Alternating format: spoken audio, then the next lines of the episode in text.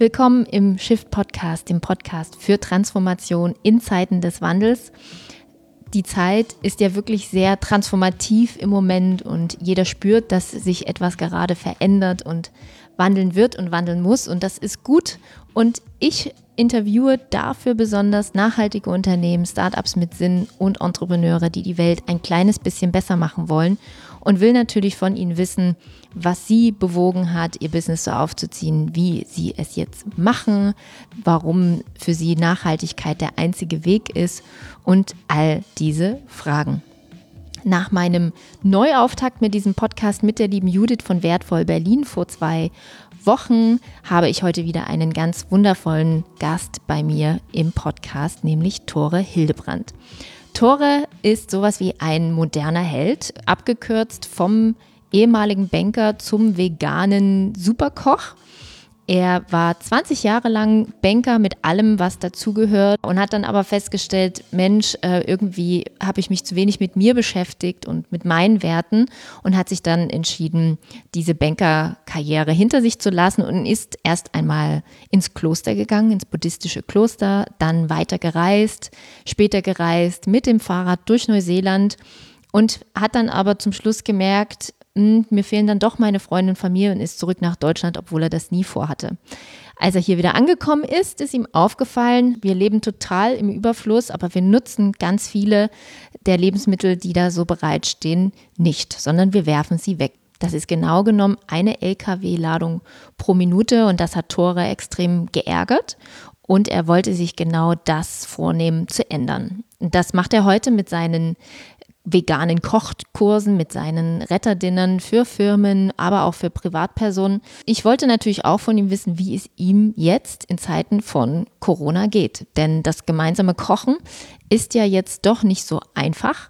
Und ähm, ja, habe ihn gefragt, wie es im Moment ist und das hört ihr jetzt. Nachdem so die erste Schockstarre und äh, Unsicherheit was, wie das überhaupt weitergeht, äh, überwunden war, sind da doch ein paar schöne Projekte draus entstanden, die jetzt vielleicht nicht genau das sind, was ich machen will, denn ich bin ja der Koch, der Menschen zusammenbringt und das ist im Moment zumindest in der Art, wie ich es mache, nicht möglich. Ich mache, bleib meinem Konzept treu und ähm, mache Retterpelmeni mit äh, geretteten Zutaten, auch wieder vom Surplus. Und äh, dazu gibt es äh, fermentierte Leckereien, frisches Kimchi und ähm, auch prickelnden Kombucha. Und ich hoffe, dass, äh, wenn wir wieder zusammenkommen dürfen, dass ähm, die Menschen auch wieder zusammen kochen wollen und nicht nur zusammen trinken. Dann äh, bin ich da und freue mich auf schöne gemeinsame nachhaltige Kocherlebnisse. Wenn ihr mehr über die transformative Reise von Tore wissen wollt, dann hört doch jetzt gerne rein in das Interview. Er erzählt von seinen Reisen, er erzählt von einem Praktikum mit 40 Jahren, wie das für ihn war. Er erzählt von ersten Dinnern für Freunden, später dann gemeinsam mit anderen Köchen und schließlich seine veganen Retterdinner und Kochkurse. Wenn ihr mögt, dann hört doch auch gerne noch in die anderen Interviews hinein, ob mit Judith, aber auch mit anderen nachhaltigen Startups, Marin et Marine zum Beispiel oder auch Folk Days. Da ist einiges in meinem Podcast dabei und ich wünsche euch viel Spaß. Tore, herzlich willkommen im Shift Podcast. Du bist eigentlich sowas wie ein moderner Held, habe ich noch mal so überlegt. Also vom oh. nicht vom nämlich nicht vom Tellerwäscher zum Millionär, sondern vom gut verdienenden, sehr gut verdienenden Banker zum veganen, lebensrettenden Superkoch. Oh, das klingt gut. So wurde ich noch nie bezeichnet. Aber vom Banker zum nachhaltigen Koch, ja, das ist so, wie ich mich, wie ich mich vorstelle. Das ist die Kurzform, ja, ja genau. Das, äh, Erzähl mal, wie das gekommen ist. Ah, wie ist es gekommen? Also ich koche schon immer gern. Das war dann halt naheliegend. Da dass ich auch weiterhin koche in meinem Leben und dem Banker, da bin ich irgendwie so reingerutscht. Man nach der Schule, Eltern haben gesagt, ach, das ist ein sicherer Job und verdient doch gutes Geld und irgendwann mal wirst du Bankdirektor. Mein Papa hat immer gesagt. Äh, und hat er gesagt, ja? Das merke ich, habe ich mir immer so gemerkt und ach, Bankdirektor, naja. Ähm, ja, ich bin irgendwie da so reingeschlittert und es hat sich auch die größte Zeit des Arbeitslebens gut angefühlt, der Banker zu sein. Nur dann so die letzten fünf Jahre habe ich gemerkt, irgendwas stimmt da nicht. Das ist zwar schön mit dem Geld, aber irgendwas läuft da schief, die Finanzprodukte verkaufen und das wollte ich irgendwie nicht mehr die nächsten 20 Lebensarbeitsjahre machen. Ja, wie können wir uns den Tore vorstellen, der da 18 Jahre lang Banker gewesen ist? Du warst ja erst in Deutschland, glaube ich, und dann bist du aber nochmal irgendwie nach Asien auch nochmal. Die letzte Station war Asien, Ja. war Angef Auslandsaufenthalt war Amsterdam der erste, auch aufregend mit äh, Anfang 20 und dann ging es wieder zurück nach Deutschland, nach Frankfurt. Und die letzten drei Arbeitsjahre waren in Hongkong, um so ein bisschen meine Asienliebe zu befriedigen. Und es war echt toll. Ja, die Zeit war cool, nur ich habe auch festgestellt, dieser Lebensstil gerade in Hongkong ist schon absolut geldgetrieben und wirklich sehr viel arbeiten und sehr viel Geld verdienen und sehr viel Geld ausgeben. Und irgendwie dachte ich, dass irgendwie ist es das nicht sehr viel konsumlastige Kaufentscheidung. Ähm, und da habe ich gedacht, nee, da irgendwie passe ich da doch nicht mehr so hin. Die Zeit war schön, aber das ist irgendwie nicht meins. Und dann habe ich auch hinterfragt, ob das Bankdasein meins ist. War das so ein schleichender Prozess oder gab es da irgendwann mal in Hongkong, keine Ahnung, Tore war mal wieder irgendwie auf einer seiner Partys oder ich weiß nicht, muss man sich das so vorstellen? Ja, Tore. Tore geht aus, kloppt, verkloppt mal eben 1000 Euro am Abend für Champagner und irgendwie so, man kann sich das jetzt, wo du so vor mir sitzt und ich dich ja nur von, von dem ah, Neuen kenne, kann man sich das so fast so ein bisschen schwer vorstellen, dass du mal in diesen, in diesen Welten dich so bewegt hast. Gab es da irgendwie so einen Moment, dass du so gemerkt hast, so Schluss? Oder war das so ein stückweiser Prozess? Ja, das war eher stückweise. Das kam nicht über Nacht oder über der Flasche Wodka, die da irgendwie auf dem Tisch stand. äh, so nicht. Aber ich habe irgendwie auch festgestellt, dass ich mir einfach zu wenig mit mir selbst beschäftigt habe. Ich bin, bin glaube ich, ein bisschen weggelaufen vor meiner Vergangenheit und habe immer nach vorne, äh, bin immer nach, weiter nach vorne gegangen, ohne hinten aufzuräumen. Und das hat mich dann irgendwann eingeholt. Und ich habe gesagt, äh, ich glaube, ich brauche ein bisschen Zeit für mich, ich brauche ein bisschen Zeit ohne die Bank. Und ähm, dann hat mir auch die Bank so ein bisschen die Entscheidung abgenommen. Die haben nämlich entschieden, den Laden dazu zu machen. Und das war für mich dann auch ein Grund, mir die Zeit zu nehmen, um mal ein bisschen mit meiner Vergangenheit und dann auch im Nachgang mit meiner Zukunft äh, mir im Klaren zu werden. Hast du dann was Bestimmtes gemacht? Ähm, es war eigentlich irgendwie aus dem, also die Reise hat begonnen, in, dass ich in einem buddhistischen Kloster war, zehn Tage und es ist auch irgendwie aus so einem Spaß heraus entstanden, dass ich gesagt habe, ich habe keinen Bock mehr auf Party und all das Mögliche hier. Ich glaube, es ist Zeit, äh, ein Mönch zu werden und ins Kloster zu gehen und äh, all der Technik und dem Konsum und den, dem Alkohol abzuschwören. War das Und- wirklich so eine Idee? Ich werde jetzt mal Mönch? Also so, so echt jetzt? Nee, oder nicht nur echt. so? Also das okay. Mhm. war eigentlich nur so, so aus, aus dem Spaß heraus. Aber die, dann habe ich trotzdem gegoogelt, gibt es da irgendwo ein Kloster, wo man mal so reinschnuppern kann? Mhm. Und das war in der Tat ein zehn Tages ähm, Einführung in den Buddhismus-Kurs Mhm. in, im Kopan-Kloster. Und da habe ich gebucht und die hatten auch noch Platz. Und so fing es alles an. Und hast du da, also ich meine, zehn Tage im Kloster können wir uns alle vorstellen, ist auf jeden Fall krass. Ja, es ist krasse Erfahrung, weil das ist alles neu und äh, also für mich war das neu, ähm, die, die buddhistische Ansehensweise. Dann sehr viel, sehr viel Input über das Leben, Liebe, Hass, Tod. Äh, sich damit zu beschäftigen, ist super anstrengend, das alles dann auf Englisch im Sitzen und Meditieren versuchen. Also ich war, es ging um sechs los und ich war jeden Abend um neun im Bett, weil ich so fertig war. Ja. Das, und Mittagsschlaf noch dazu. Ja, das heißt, ich, da war die Rechenleistung so hoch und der ganze Input, das war, das war Wahnsinn. Und ich, also hat nicht direkt was mit mir gemacht, aber dann doch. Auf, Ja. der, auf die lange Sicht gesehen, also die letzten drei Jahre hat es dann schon, also so wie ich jetzt bin und wie ich jetzt koche und wie ich äh, mich hier bewege, ist, glaube ich, auch ein Teil durch das buddhistische Kloster mit entstanden und auch äh, ja, einfach die Erfahrungen während der Reise und wieder hier zurückkommen und äh, feststellen, was machen wir eigentlich mit, mit uns selbst und mit, äh, mit unserer Umwelt und mit ähm, unseren ja, mit, einfach mit den Tieren um uns herum, die ja mit uns leben. Also zusammengefasst, der, der Auftakt deiner Reise, deiner transformativen Reise sozusagen auch, die begann mit dem Kloster. Ja.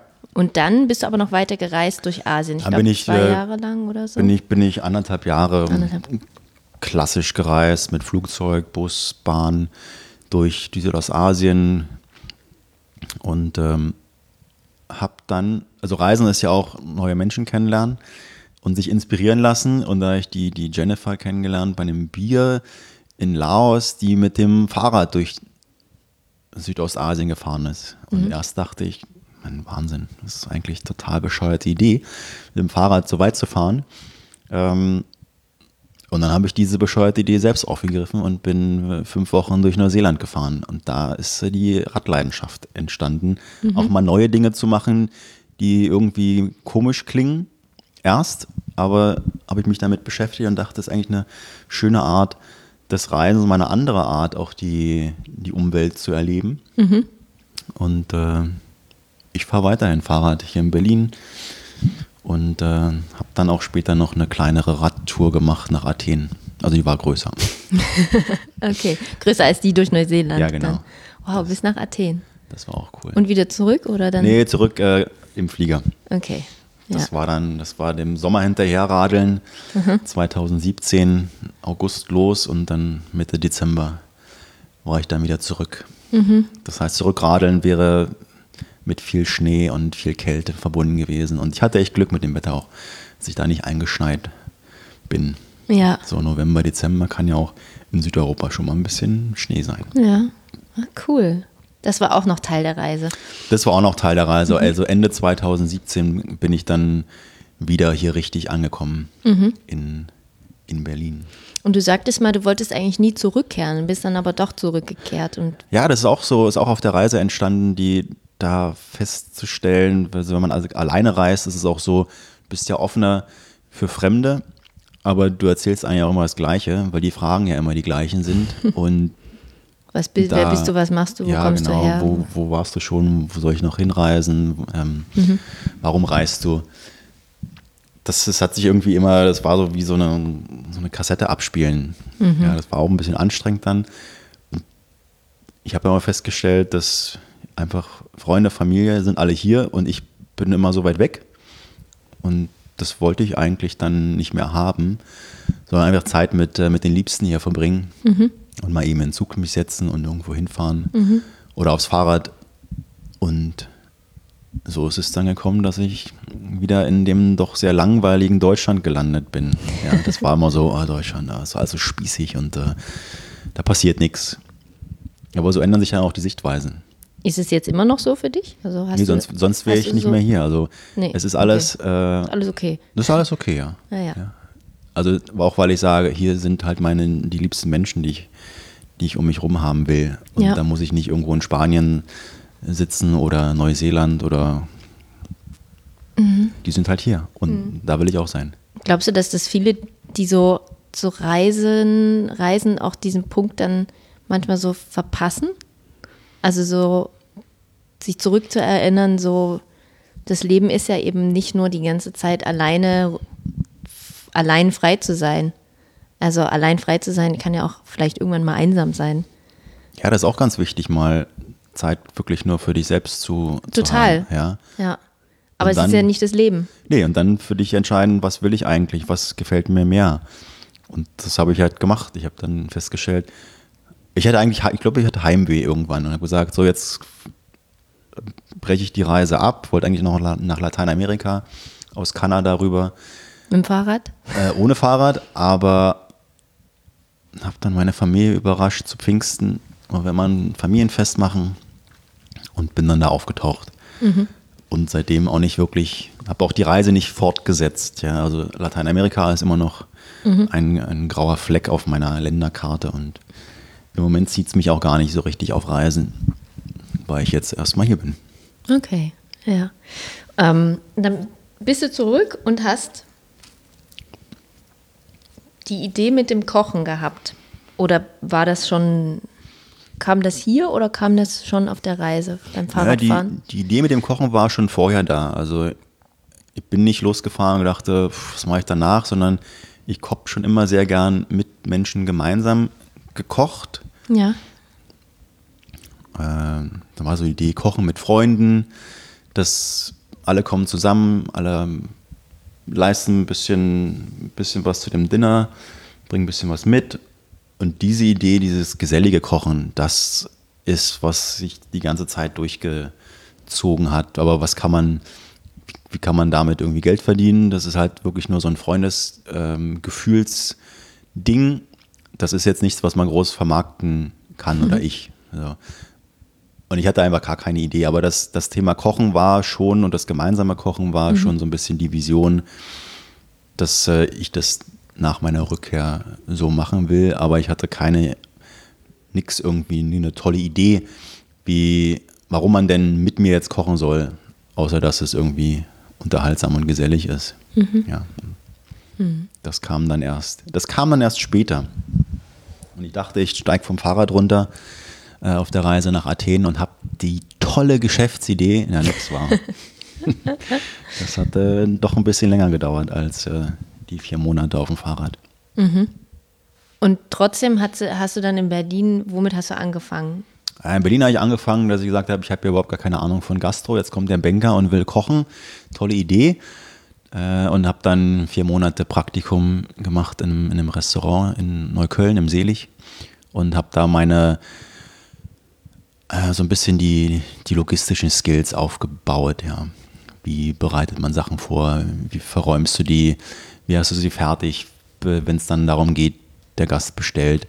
Das war für mich ganz, ganz hilfreich und hatte da eine schöne, eine schöne Zeit und äh, sehr auch sehr, sehr stark davon, von den Erfahrungen vom Küchenchef. Und äh, er hat immer gesagt, Ahmed, wenn ich deinen Arbeitsplatz sehe, dann weiß ich, wie es in deinem Kopf aussieht. Äh, das heißt, wenn der Arbeitsplatz gut aufgeräumt ist, dann wusste er auch, dass wir alles im Griff haben.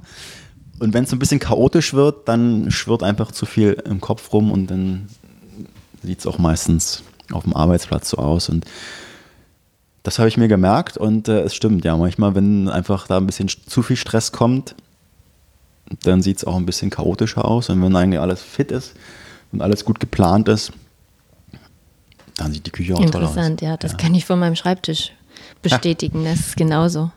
Das wenn der ist clean ist, dann ist alles irgendwie sortiert und klar. Und wenn es aber alles rumliegt, Rechnungen hier, da, da, Kassenzettel dort. Ja. ah, also spannend.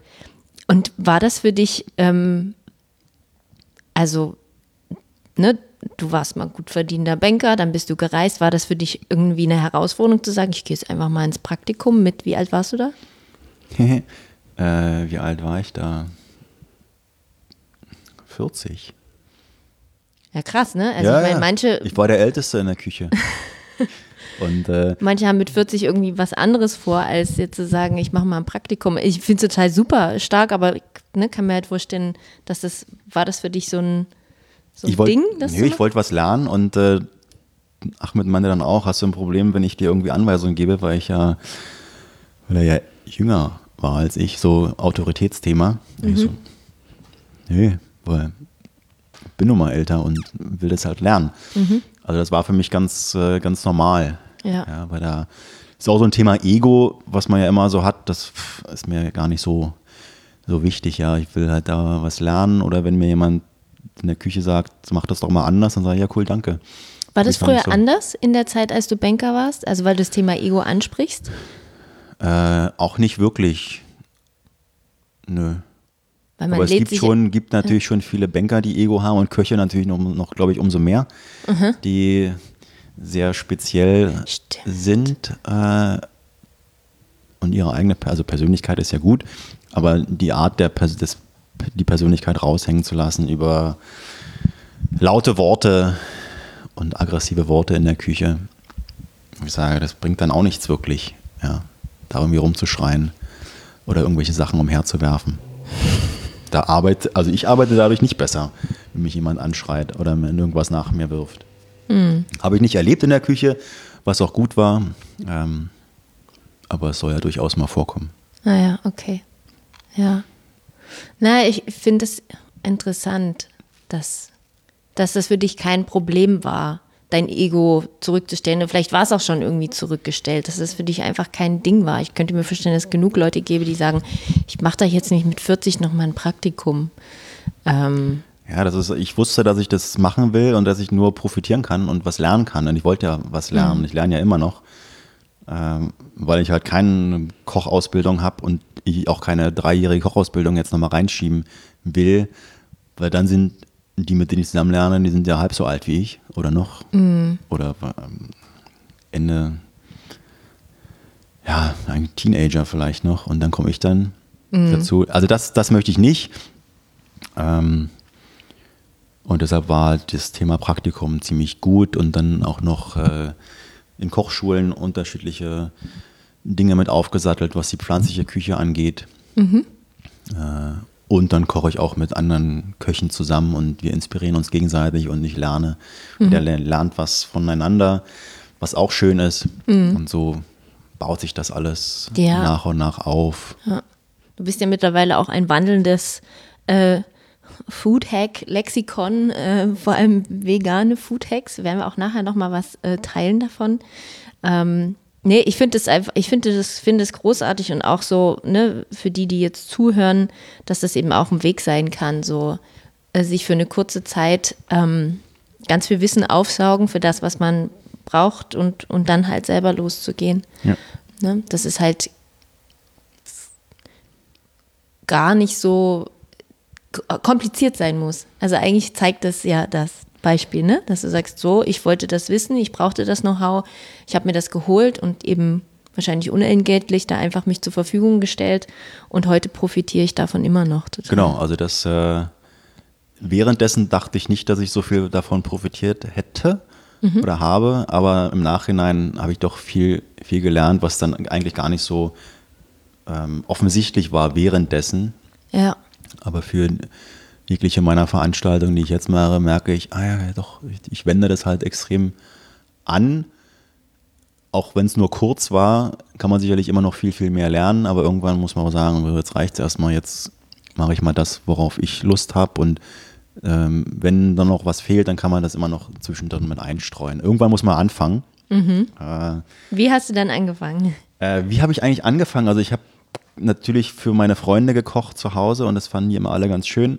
Mhm. Und das war natürlich unentgeltlich. Und irgendwann habe ich dann mich mal rausgewagt und habe für andere gekocht. Dinner, vegane Dinner, weil das halt auch neu, weil ich auch Neugierde schüren wollte bei meinen Mitmenschen für diese doch, ja, für die einfach,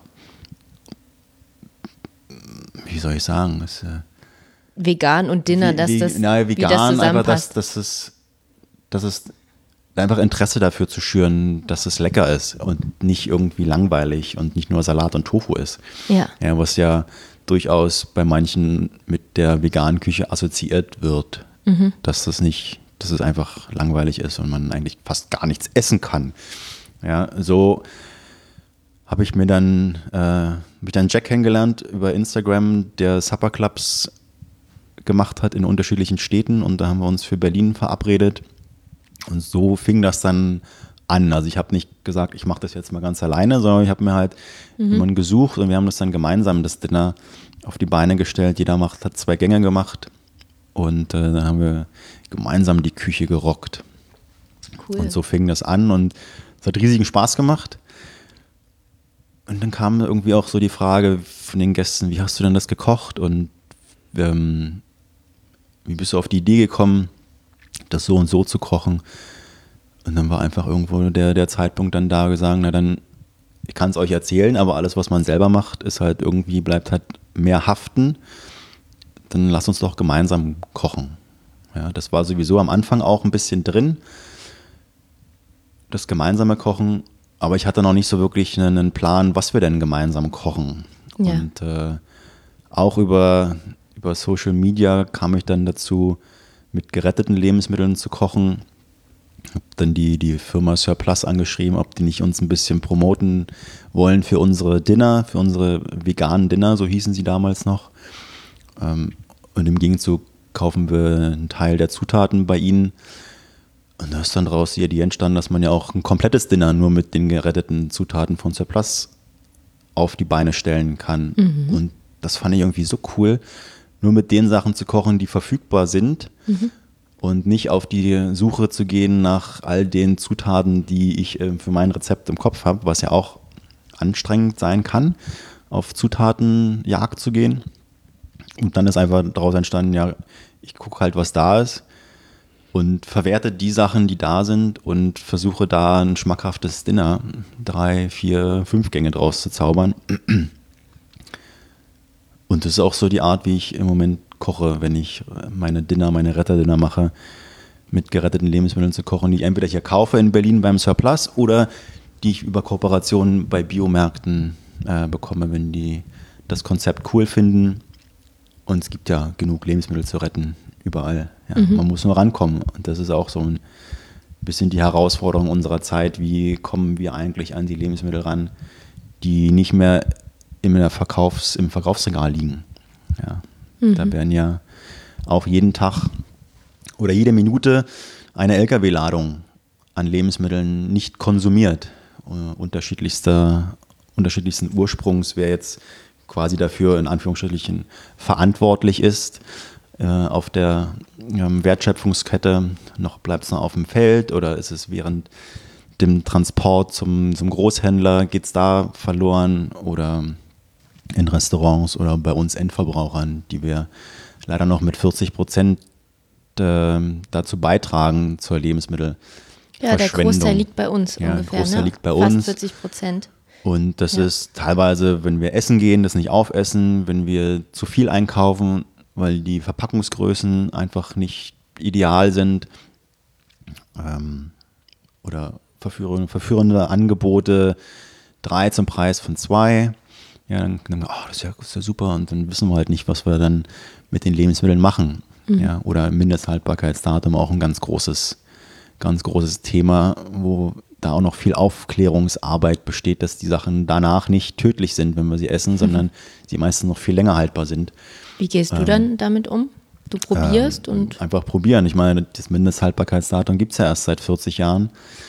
Und wir haben unsere Großeltern das gemacht, ja. Die haben geguckt, gerochen, ähm, gefühlt, äh, geschmeckt am Ende des Tages. Und die Sinne haben wir ja noch. Hm. Nur weil da jetzt ein Datum draufsteht, heißt es ja nicht, dass, uns die Sinne abhanden gekommen sind. Und ein Beispiel, was ich immer nehme, ist halt so ein Joghurt, der noch eine Woche haltbar ist, aber der Deckel wölbt sich schon, dass man ihn eigentlich nicht aufmachen will. Man sieht, wir sehen schon, dass da irgendwas mit dem nicht stimmt, ja, dass da irgendwie Gärungsprozesse am Laufen sind. Den würde wahrscheinlich keiner essen, obwohl der ja eigentlich noch mindestens eine Woche haltbar ist. Mhm. Ähm, nehmen wir den gleichen Joghurt, der eine Woche überlagert ist, wo aber sich kein Deckel wölbt. Wir machen den auf, wir gucken, ob da irgendwas schimmlig ist, wir riechen. Der riecht perfekt aber dann gibt es doch einige, die den entsorgen, weil der ja über dem Mindesthaltbarkeitsdatum ist, ja. Hm. Also einfach da mal ein bisschen zu hinterfragen, wie gehen wir eigentlich mit diesem, mit diesem Datum um? Ja? Ist ja. es strikt, dann müssten wir diesen Joghurt, der sich schon wölbt, eigentlich auch essen, weil der ist ja eigentlich noch mhm. haltbar, mhm. laut Datum. Ähm, das einfach so ein bisschen bildlich sich vorzustellen und dann Hülsenfrüchte oder Trockenware, die sind ja auch extrem lange haltbar, ja. ja. Teilweise ein Jahr, zwei Jahre länger. Nudeln, mhm. Reis und so weiter. Ja. Dann problematisch ist es halt bei Lebensmitteln, die ein Verzehrdatum haben, wie frische Ware, Fisch, Fleisch, Eier, Milchprodukte. Die sollte man, die sollte man danach nicht essen. Ja. ja weil da halt wirklich, du kannst halt krank werden davon. Ja. Deshalb ist auch die Art, wie ich koche, rein pflanzlich für mich äh, mit den geretteten Lebensmitteln eine viel erfüllendere, weil da gibt es immer Dinge, die wir, die wir konsumieren können. Und mhm. Obst und Gemüse hat ja gar kein Datum. Das gucken wir uns an und entscheiden, ob wir das noch essen wollen. Ja, und wenn es halt nicht so super toll aussieht, wird es ja auch leider schon aussortiert im Supermarkt. Mhm. Ähm, weil halt alles immer perfekt sein muss in unserer Welt. Und ja, das Manchmal ist halt schade. Sind, sind die Orangen, die so perfekt aussehen, die schmecken dann nicht. ja, genau, weil das sind einfach genormt und schnell hochgezüchtet. Ja. Ähm, oder irgendwelche Züchtungen, die mhm. dann auch sich besonders lange halten, mhm. was Äpfel oder, oder manchmal auch Tomaten angehen. Ja, dann denkst du auch, dass Tomaten so lange liegen, da passiert nichts mit denen. Die bleiben irgendwie so lange frisch, da muss da irgendwas, irgendwas stimmt dann auch nicht mit denen. Mhm. Ja, ähm, mhm. schmecken dann auch nicht mehr, aber da, da schimmelt auch nichts. Ja, die werden auch nicht weich. Manchmal denke ich auch so, pff, hm, Was ist naja. denn mit der Tomate? Naja. Naja, okay. Ähm, das heißt, auch interessant, dass eigentlich durch Social Media das ähm, an dich herangekommen ist, Lebensmittel zu retten? Oder war das, hast du, da, hast du irgendwie eine Doku gesehen oder irgendwie gab es da irgendwie so ein Momentum, wo du gedacht hast, Mensch, das geht so nicht, ich muss das irgendwie hier mit in meine Dinner mit aufnehmen? Nee, das war, für mich war das, ich komme zurück nach Deutschland und äh, merke, dass wir extrem viel im Überfluss im Angebot haben, mhm. was ja grundsätzlich gar nicht verkehrt ist. Ähm, aber dann nutzen wir diese Lebensmittel gar nicht. Ja. Ja, das heißt, irgendwie jedes dritte Lebensmittel wird nicht gegessen.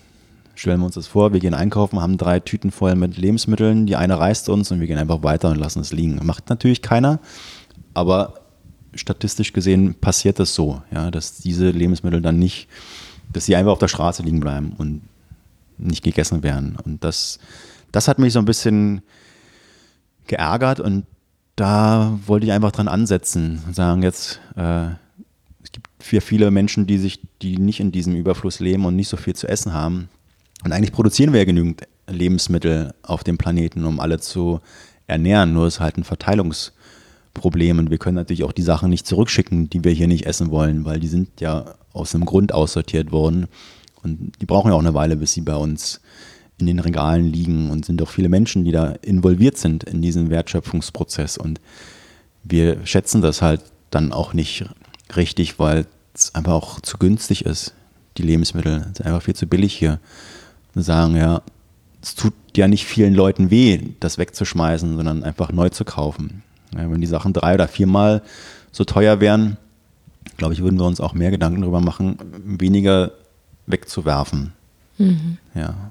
Würde dann natürlich einige Leute auch vor so ein Leistbarkeitsproblem. Das auch. Das kann auch nicht jeder leisten. Und ich meine, das ist auch, was, was ist so das Grundnahrungsmittel? Aber da kommen wir dann auch schon wieder in Thema tierische Proteine, die ja teilweise günstiger sind, das Fleisch, als ähm, ähm, als, ja, als andere Produkte, wo, wo Proteine ja. drin sind oder, oder das oder das, wenn ich sehe Gemüse, was ja eigentlich so ein Schwein frisst, ja, Gemüse und, und, und Weizen und Soja, dass es teilweise teurer ist als das Endprodukt, was dann abgepackt in, im, im Kühlregal liegt.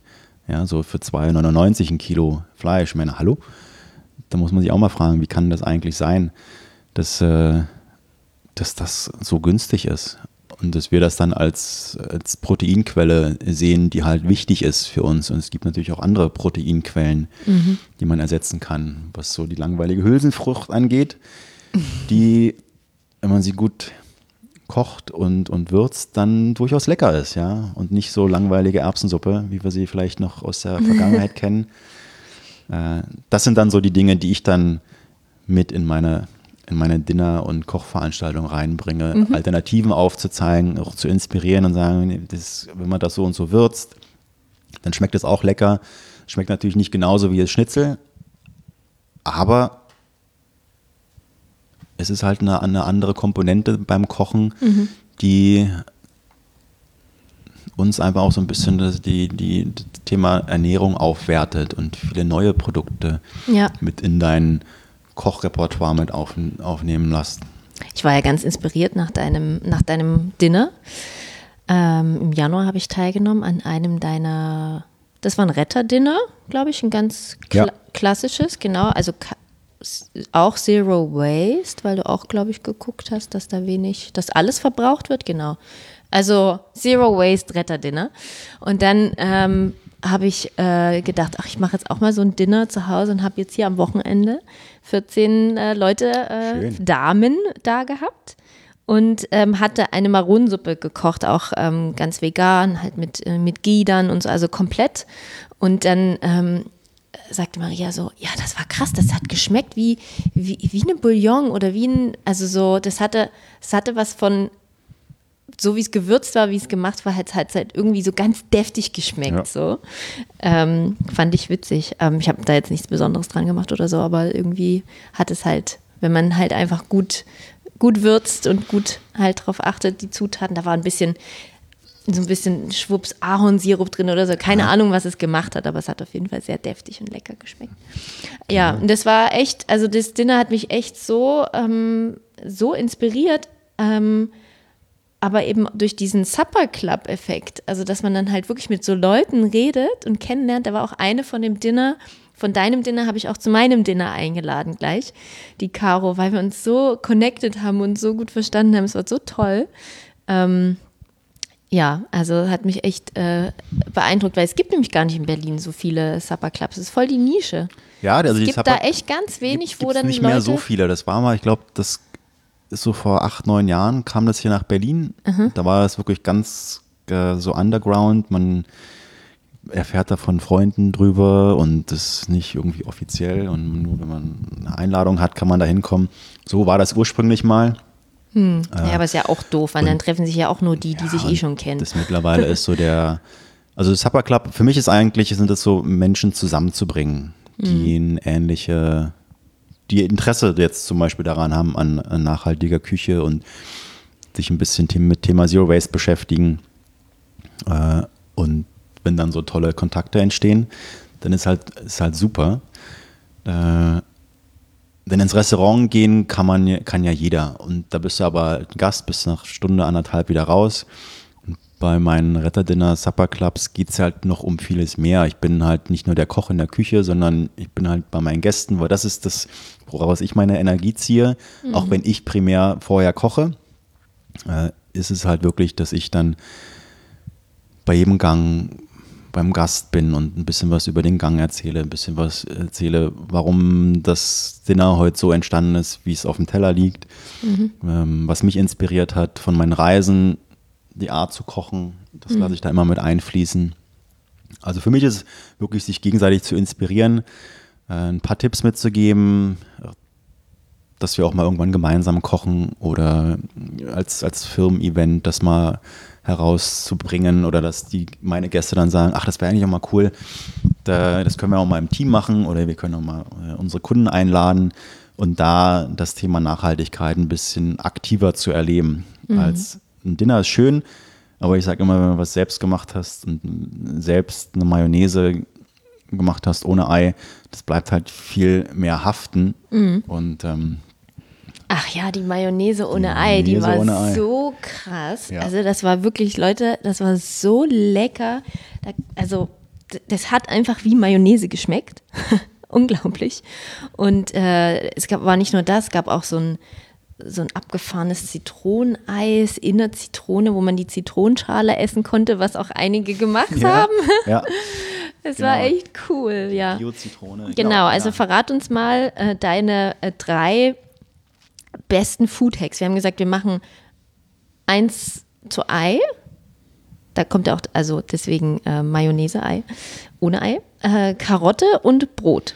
Also was macht man, wenn die Karotte so verknickert ist und man kurz davor und so lepprig und Ja, zerknittert also es und gibt, was äh, macht man was mit ich immer sage, sind äh, zwei Sachen. Das ist, wenn die Karotte, wenn die so ein bisschen äh, labbrig ist, dann hat die wahrscheinlich ein bisschen zu lange draußen an der Luft oder in der Sonne gelegen. Wenn wir zu lange in der Sonne sind, dann trinken wir Wasser. Dann können wir dir jetzt kein Wasser geben. Aber wir können die Karotte zum Beispiel eine Stunde in Wasser einlegen. Dann saugt die sich wieder voll. Dann ist die wieder schön knackig. Dann kann man sie wieder im Salat benutzen. Oder andersrum, wenn ihr Ofengemüse macht, was machen wir im Ofengemüse? Wir wollen ein bisschen die Flüssigkeit rausbekommen und Röstaromen rein. Wenn die Karotte schon ein bisschen weich ist, sparen wir uns auch noch ein bisschen Backzeit, weil da ist ja schon ein bisschen Wasser raus. Aha, Das heißt, da kann man die Sachen äh, auch gut nutzen. Oder wenn ihr die eine, irgendwie die in einer, in einer- in einer Pfanne andünstet, ja, dann ist die ja schon ein bisschen weicher und man kann die auch besser kauen. Ja, das ist halt auch kürzere, kürzere Bratzeit. Also einfach mal umdenken. Das eine ist, hier will ich wieder Wasser reinkriegen oder will ich Wasser rauskriegen? Dann hat es ja schon mal der halbe Weg erreicht, dadurch, dass die schon Wasser verloren hat. Das kannst du auch auf Salat und Kräuter anwenden, die in Eiswasser legen, Salate, dann saugen die sich auch wieder voll. Salat in Eiswasser legen. Ja, wenn du so einen Salat so ein bisschen, der so ein bisschen auch schlapp schon ist und Kräuter, die packst du in, in Wasser mit ein paar Eiswürfeln, zehn Minuten, dann werden die auch wieder frisch. Also das gleiche, gleiche Prinzip. Oder du baust, packst dann auch den Salat, so wie man ja Spinat auch nimmt und den in der Pfanne andünstet, dann fällt der ja auch zusammen. Kann man auch Salat einfach mit in eine, in eine Pfanne mit reingeben. Oder in Smoothie. Und dann alles, was nicht mehr so schön aussieht, kann man alles in einen Smoothie rein, reinpacken und dann wird es zerhäckselt, wenn da jetzt keine braunen Stellen dran sind. Die schneiden wir ja eh ab. Ja, also das ist so der Hack für beide Seiten, wo man sagt, okay, ja, das macht eigentlich Sinn. Und jetzt für ähm, Brot? Brot, ganz, äh, ganz großes Thema. Das, äh, das schmeißt ja auch statistisch gesehen jeder Deutsche 160 Brötchen im Jahr weg. Ähm, einfach mal so eine Zahl zu sehen. Also die Backwaren, die wir nicht mehr kaufen können, weil Großteil der Bäckereien die Backware vom Vortag nicht verkauft mehr. Äh, Das, was wir halt kennen, sind halt arme Ritter und äh, Semmelbrösel draus machen aus Brot. Was ich immer bei meinen Veranstaltungen mache, ist, wenn ich Brot habe oder gerettet habe, was so drei, vier Tage alt ist, was schon relativ fest ist, aber sich noch gut schneiden lässt, kann man gut Brotchips draus machen, die man dann mit einem Dressing seiner Wahl oder Marinade seiner Wahl äh, einstreicht. Fünf Minuten im Ofen bei 180 Grad. Dann sind das richtig geile Snacks. Die gibt es auch zu kaufen, aber kann man natürlich auch selber machen. Und die du halten sich dann auch. einfach klein. Ich schneide die, genau, ich schneide die ganz hauchdünn ab. Ähm, so dünn wie möglich. Und dann aufgrund der, der, der Röstung im Ofen, wenn die dann nochmal ein bisschen schön knusprig. Und die Marinade zieht ein. Geht auch ohne Marinade, ist dann ein bisschen langweiliger, aber die kann man dann auch gut äh, nehmen, um irgendwelche Dips oder Tzatziki oder Hummus einfach aufzunehmen.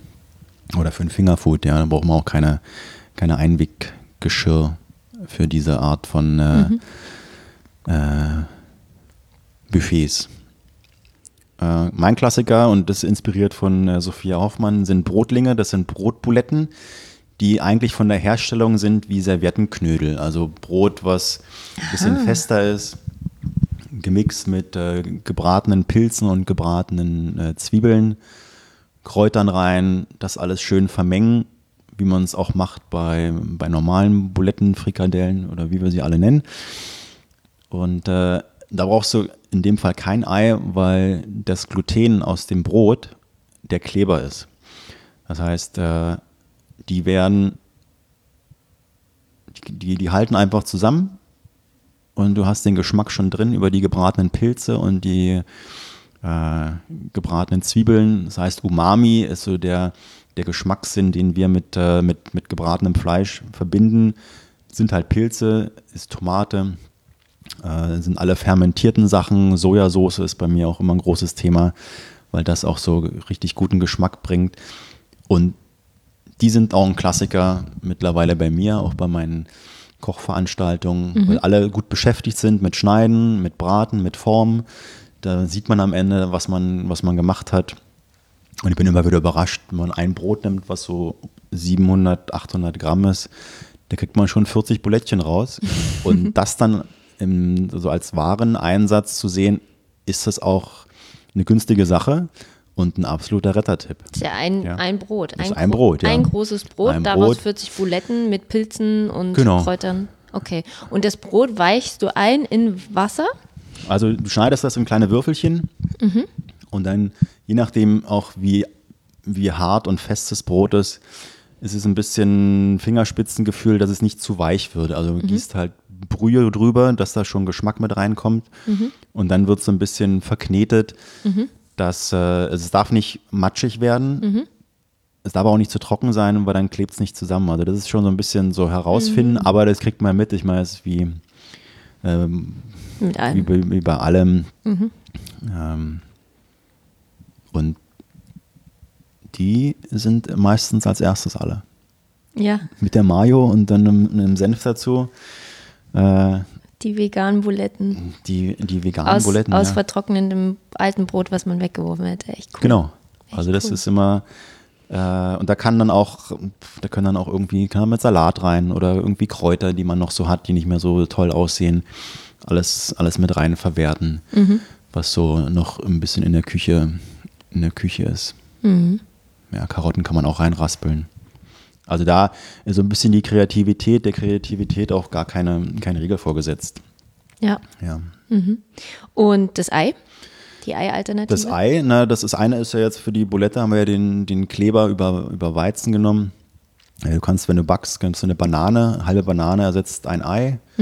Das ist so für süße, für süße Sachen ist, der, ist das ein Kleber. Ähm, Funktioniert bei mir immer bei Pancakes äh, immer nicht so gut. Nee. Das mache ich falsch. Machst du dann trotzdem Backpulver rein? ja. Das schon. Ja. Okay. Halbe Banane. Okay. Mhm. Das, ähm, oder wenn es dann, wenn es dann in die herzhafte Richtung geht, äh, Chiasamen, die quellen auch auf und haben auch eine klebende Funktion. Oder Flohsamenschalen, äh, Speisestärke auch. Das Stimmt, Auch, Flohsamenschalen. Ah ja, die kann man auch als Kleber nehmen. ja, Könnte man ja auch für Plinsen nehmen. ganz auch. Ah ja. Also die musste, musste, die musste vorher, Eiro. aber ähm, also es gibt schon auf, also gestoßene, also wenn du die am Stück, äh, die, die, Schale Schalen. muss, die Schale muss ein bisschen aufgebrochen sein, weil dann saugen Ja. sie mehr das in Wasser auf. und dann werden Genau. die ja, quellen die ja so auf. Die nehmen bis zum 15-fachen ihres eigenen Gewichtes auf. Also da muss man ein bisschen vorsichtig sein, weil ansonsten hat man halt wirklich eine sehr klebende Sache. Mhm. Ähm, Ja, das ist cool, weil ich esse immer ähm, häufig im Winter halt viel Flohsamenschalen, weil die halt super sind ähm, für den Darm. Und dann wirst du nicht krank. ja, Das ist immer mein, also es ist ja doppelter Hack jetzt hier. genau. Ah, cool. Aber das kann man, da kann man auch im Internet nachlesen, gibt es auch ganz viele unterschiedliche, unterschiedliche Sachen. Du kannst natürlich auch so einen Eiersatz kaufen im Biomarkt. Mhm. Aus was sie- besteht der da eigentlich immer dann- dieser Eiersatz? Siehst du, das ist äh, meistens äh, Guarkernmehl, was auch viel bei den Fertigprodukten als Kleber mit dabei ist. Mhm. Ähm, ja, das ist also da guckt, das ist eigentlich irgendwie irgendeine starke Komponente, Maismehl, Mhm. äh, Speisestärke, Okay. was auch immer.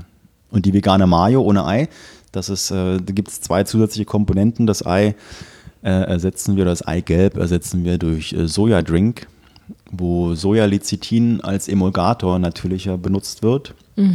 Und für den Geschmack und die Ei-Assoziation äh, Kalamanak, Schwefelsalz, das ist das, was wir dann assoziieren mit Ei.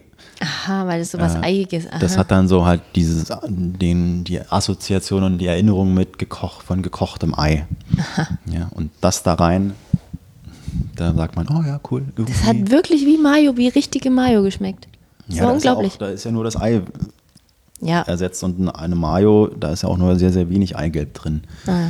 In denen, die wir klassisch kaufen können. Nein. Du hast auch erzählt, du hättest die vor zwei Jahren die Veganuary. Wow, ich habe es einigermaßen gut Schwierig auszusprechen, ich kann das, das auch nicht über die Lippen. über die Lippen bekommen. Ähm, war das auch nochmal so ein, so ein Changing Point für dich zu sagen? Also, oder war das einfach so, ich mache das jetzt mal mit? Äh, bin da irgendwie zufällig nur drauf gekommen, über einen Freund, der da vorher schon mal seine Ernährung auf die pflanzliche Art umgestellt hat und der meinte, sein Asthma ist sehr viel besser geworden. Aha. Aufgrund der, also aus seiner Sicht hat er das dann mit der pflanzlichen Ernährung zusammengebracht und ich dachte, wir haben im im Dezember telefoniert und ich dachte, na, irgendwie kann ich das ja auch mal ausprobieren, ohne dass der Arzt mir irgendwie sagt, ich solle doch mal ein bisschen weniger tierische Produkte essen, auf mein Cholesterin achten und so weiter und so fort. Äh, und so fing das, so fing das irgendwie an, dass ich da die pflanzliche Küche entdeckt habe und Alternativen äh, entdecke und auch weiter noch entdecke, weil das ist einfach so vielschichtig, die Art der pflanzlichen Küche, die ich vorher überhaupt nicht auf dem Schirm hatte. Ja, so, bist so festgefahren, dass du immer irgendwie Hühnchen brauchst und ähm, immer eine, eine, eine Kuhmilchsahne benutzt. Schwierig ist es bei, bei Käse, das ist bei mir halt noch so die Herausforderung. Bin halt auch noch ein bisschen von der, vom Käse angefixt. Die Alternativen, die ich da kennengelernt habe, es gibt noch nicht so viele gute ähm, pflanzliche Käse-Alternativen, aber da tut sich ja glücklicherweise sehr, sehr viele mag. Doch Gut, Markt, dass du es selber so ansprichst. Wäre nicht meine nächste Frage gewesen, ja. ob du jetzt wirklich rein, rein vegan lebst. Nee, bin ich nicht. Ähm, das habe ich irgendwie zurückgedreht, also 2017, 2018 äh, komplett vegan und irgendwie hat es sich dann für mich aber doch nicht so richtig angefühlt, aber ich habe äh, für mich gesagt, mein Konsum tierischer Produkte ist sehr, sehr stark reduziert worden und das ist auch genau das, was ich in meinen Veranstaltungen mhm. vermittel, Alternativen aufzuzeigen, alles nach deiner eigenen Zeitschiene zu machen, dich nicht irgendwie zu stressen. Ja. Äh, alles Stück für Stück, auch wenn es darum geht, Zero Waste einzukaufen. Das ist eine Herausforderung und das ist nicht einfach. Und wenn man dann mal wieder sein Gemüsesäckchen vergessen hat, dann ärgere ich mich auch, äh, dass ich es wieder nicht dabei habe. Äh, aber es einfach nach und nach anzugehen. Und das ist auch das Thema nach und nach ähm, bisschen Alternativprodukte zu entdecken. Und da will ich auch keinen irgendwie überfordern mit ähm, pflanzliche Küche ohne Salz, ohne Fett, ohne irgendwas mm, und reine Rohkost, was ja auch, was es ja auch gibt, was ja auch teilweise sehr gesund ist. Ähm, aber da sind, da sind einfach viele, viele überfordert damit. Und das ja. war halt mein Weg, wo ich gesagt habe, der passt für mich und den zeige ich halt auch auf. Und, ja, und äh, so wie du es machst und zeigst und was du da kredenzt, das macht ja auch Spaß. Genau, also es ist einfach. Also also ein Rohkost, veganes Rohkost-Dinner würde mich jetzt nicht so triggern. Nee. Jemand anderen vielleicht schon oder so, ist ja auch okay. Gibt es bestimmt auch wieder Sachen, die man entdecken kann. Dips, krasse Dips ja. oder sowas. Oder aber so, glaube ich, ist es halt auch einfach zu, zugänglicher für genau, viele. Genau, für mich ist es eher, ich, ich spreche ja, ich spreche ja alle interessierten Menschen an, die einfach Interesse haben, mal eine neue Art des Kochens oder Alternativen einfach zu, zu mitzuerleben, aktiv. Mhm. Mhm. Ähm, und ich spreche gar nicht primär die an, die sich schon pflanzlich ernähren, sondern für mich ist irgendwie so der, die Aufklärungsarbeit beim Großteil der Bevölkerung, mhm. die so wie ich vorher immer gekocht haben, mhm. wie mir die Eltern das beigebracht haben. Ja. ja ohne irgendwie Wertung, das ist ganz, ganz normal. Mhm. Äh, aber dann einfach so ein bisschen mitzukriegen, ach das, ach, das kann ich damit ersetzen. Mhm. Immer so diese Aha-Effekte, die dann kommen, die sind halt schön. Bei Total. Jung und Alt. Und ich glaube, dass der Zugang so super ist, jetzt nicht sozusagen Zeigefinger-Dinner, sondern ähm, wir treffen uns, wir sind da im Hidden, das ist voll die schöne Location, du kommst mit Leuten zusammen, ja. wo du sonst, also ne, so die Idee des Supper Clubs, das ist ja wirklich in England so eine fixe Sache, dass die Leute sich wirklich treffen äh, in, in Restaurants, teilweise zum Mittagessen und mit Fremden essen und reden. Also das, das ist doch cool, einfach das äh, zu haben. Und darum geht's. Und dann ist es eben noch vegan und gerettet und so. Das ist ja, ist ja dann so on top, ne? Genau. Das ist die i-Tüpfelchen on top durch deine Art, wie du das vorträgst und alles.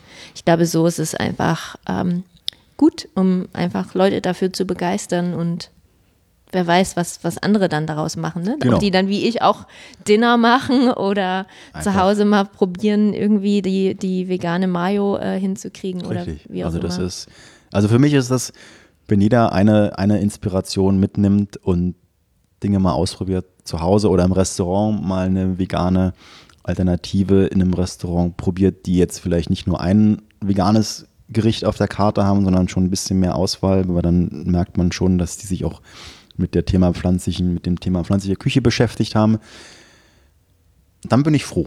Mhm. Ja, dann, dann sage ich, okay, das hat, da ist was angekommen und das keimt so langsam. Ja. Das kleine Pflänzchen, äh, das Umdenken, mal wieder selbst was ausprobieren, was Neues ausprobieren, weil das, das war eigentlich der Grund bei mir. War neugierig und habe neue Dinge ausprobiert, was dann die pflanzliche Küche anging mhm. und quasi ein Selbstexperiment, ob ich das überlebe. Ja, ob das, ob ich überlebe, ob ich genug, ob ich meine, mh, mm, ja, so, es schmeckt einfach so lecker, diese Phase überwinde, äh, was ich ja so oft höre, es schmeckt einfach so lecker und ich kann nicht drauf verzichten, gerade was so Fleisch angeht.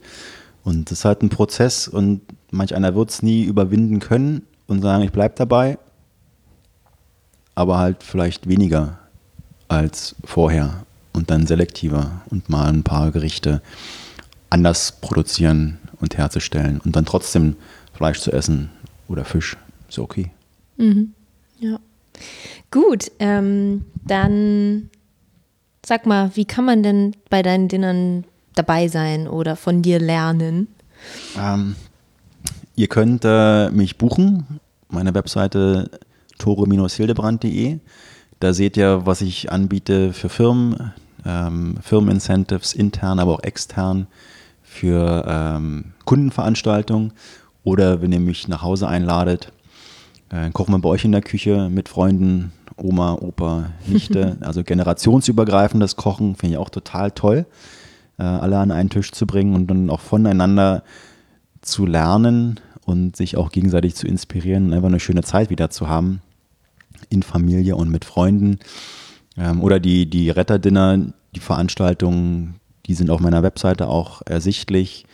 Nicht nur in Berlin, auch in anderen Städten bin ich, äh, bin ich unterwegs mit, den, mit dem Retterdinner, weil da auch das Interesse da ist.